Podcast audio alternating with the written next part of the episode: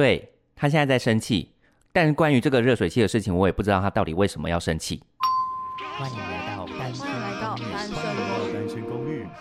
欢迎来到单身公寓。这里的人有欢笑，有泪水，有知识，有故事。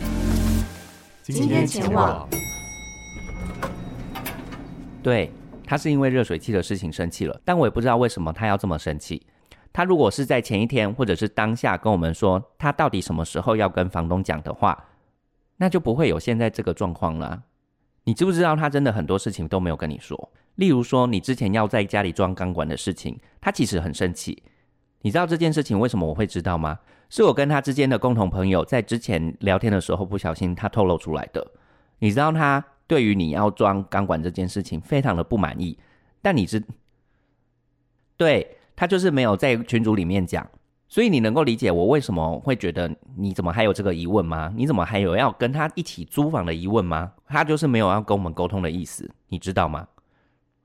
所以你能够理解为什么我不想租，就是因为他没有想要跟我们沟通的意思啊。就像之前我们要签约的时候，我们不是在讨论说，之后如果有别人来住的话，那个人要付五十块的水电费，等于是说住房补贴，因为这件事情。你知道他跟我跟他之间的共同朋友里面说什么吗？他说：“为什么朋友只是来家里玩，只是来家里吃饭，来家里聚一聚，就每个人都要付五十块了呢？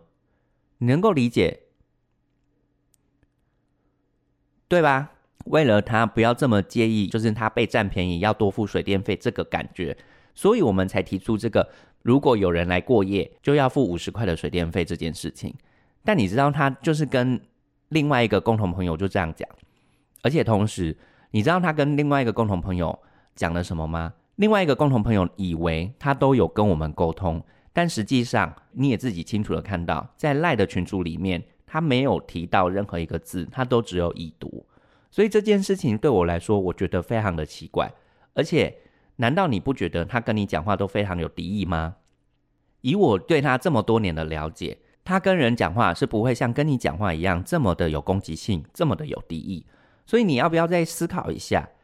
总之，在这个状况评估下，我是不打算租了，而且他已经有给你台阶下了，我觉得你可以好好自己思考看看。